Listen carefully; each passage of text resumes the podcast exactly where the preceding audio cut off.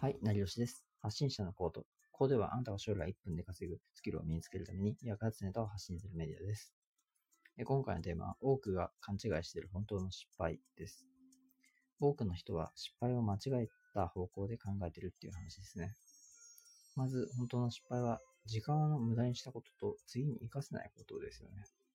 ビジネスでも遊びでもうまくいかなかった時っていうのはありますよね。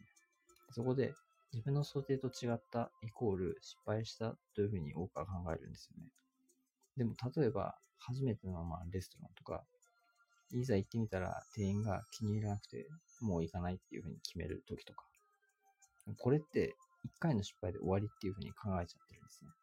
つまりまだ値段とか味とか良かった要素が他にはたくさんあるのに、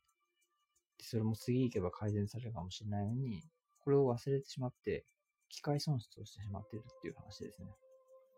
でそんなこの機械損失をプライベートな仕事でも意識すると、チャンスを逃さずに済むかもしれません。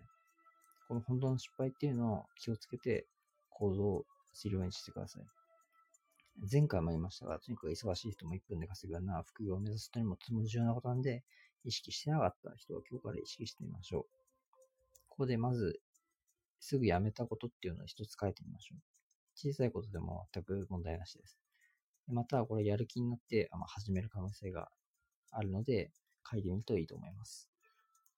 次回はまた大切なことを発信するのでよろしくお願いします。では、さようなら。